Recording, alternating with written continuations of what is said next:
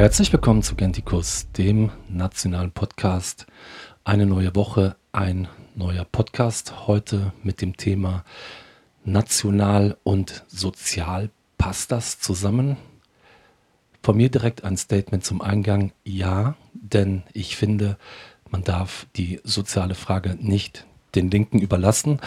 Aber auch Herbert Schweiger hat sich in seinem Buch Deutschlands neue Ideen mit dieser Frage auseinandergesetzt und hat so eine soziale Ordnung zusammengefasst.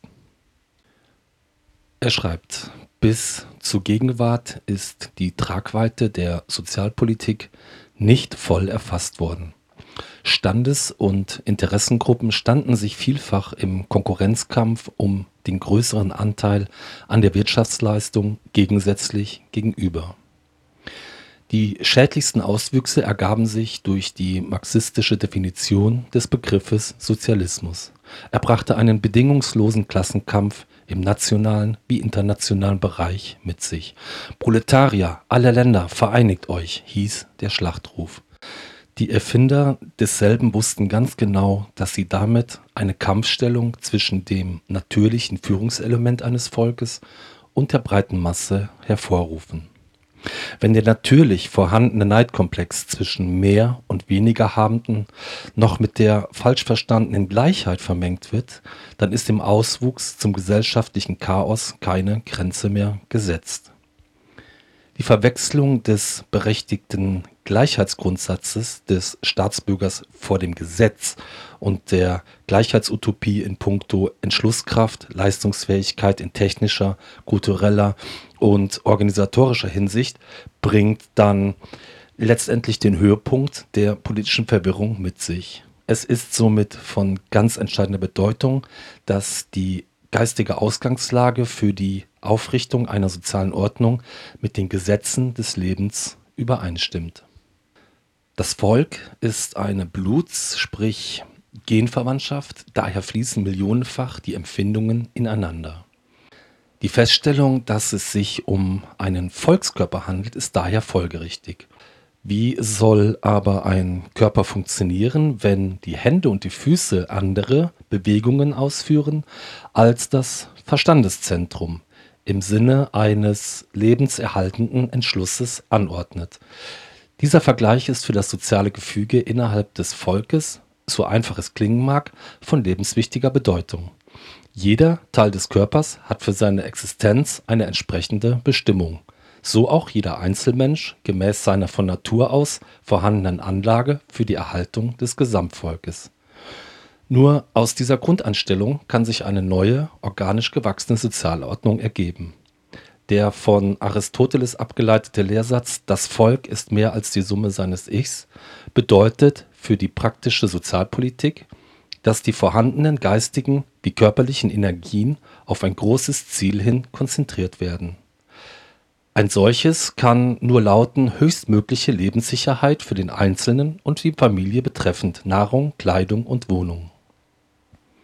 Soweit wie möglich sollen alle ästhetischen Verfeinerungen innerhalb dieser drei Selbsterhaltungsgrundlagen den wirtschaftlichen Möglichkeiten und ihrem gerechten Verteilungsschlüssel gemäß der Leistung angepasst werden. Aus dieser Erkenntnis ist abzuleiten, dass eine dauerhafte Sozialordnung nur innerhalb der Volkheit, wie Goethe sie erklärt, möglich ist. Der angeborene Gefühlsbezug zum Nächsten ist die Voraussetzung für das soziale Verständnis und die daraus hervorgehende Verzichts- und Opferbereitschaft, wenn es um die Meisterung von Notzuständen geht. Die Verzichtsbereitschaft des Einzelnen im materiellen Bereich ist gegenüber einem Volksfremden mit einer genetisch bedingten Gefühlsbremse behaftet. Damit ist jeder internationale Sozialismus eine Utopie und so musste auch der Kommunismus mit seiner Hymne Völker hört die Signale auf zum letzten Gefecht, die Internationale erkämpft das Menschenrecht naturgesetzlich scheitern. Wenn die soziale Ordnung ihren Zuschnitt aus der volksganzheitlichen Sicht ableitet, dann bekommt selbstverständlich das Wort sozial eine ganz andere Dimension, in welcher sich Gefühl und Wirklichkeit vereinen. Es umfasst das gesamte Leben eines Volkes und hat mit Standesunterscheidung nichts zu tun. Einerlei welchen Beruf, Intelligenzgrad oder welche Führungsbegabung der Einzelne haben mag, er kann sich selbst wieder nur in der Gemeinschaft mit seinen Begabungen entwickeln. Auf sich allein gestellt ist der Stärkste eine Null. Die größte Kunst in der Politik besteht darin, eine natürliche Wechselbeziehung zwischen Individuum und Volksgemeinschaft herzustellen. Jeder Mensch wird durch den Selbsterhaltungstrieb zu einem gewissen Egoismus neigen, der aber ein starkes Antriebsmoment zur Leistung bedeutet. Diese kommt in der letzten Konsequenz wieder der Gemeinschaft zugute. Die Einordnung des Individuums mit der Möglichkeit zur Entfaltung muss daher mit einer psychologisch richtigen Mischung erfolgen.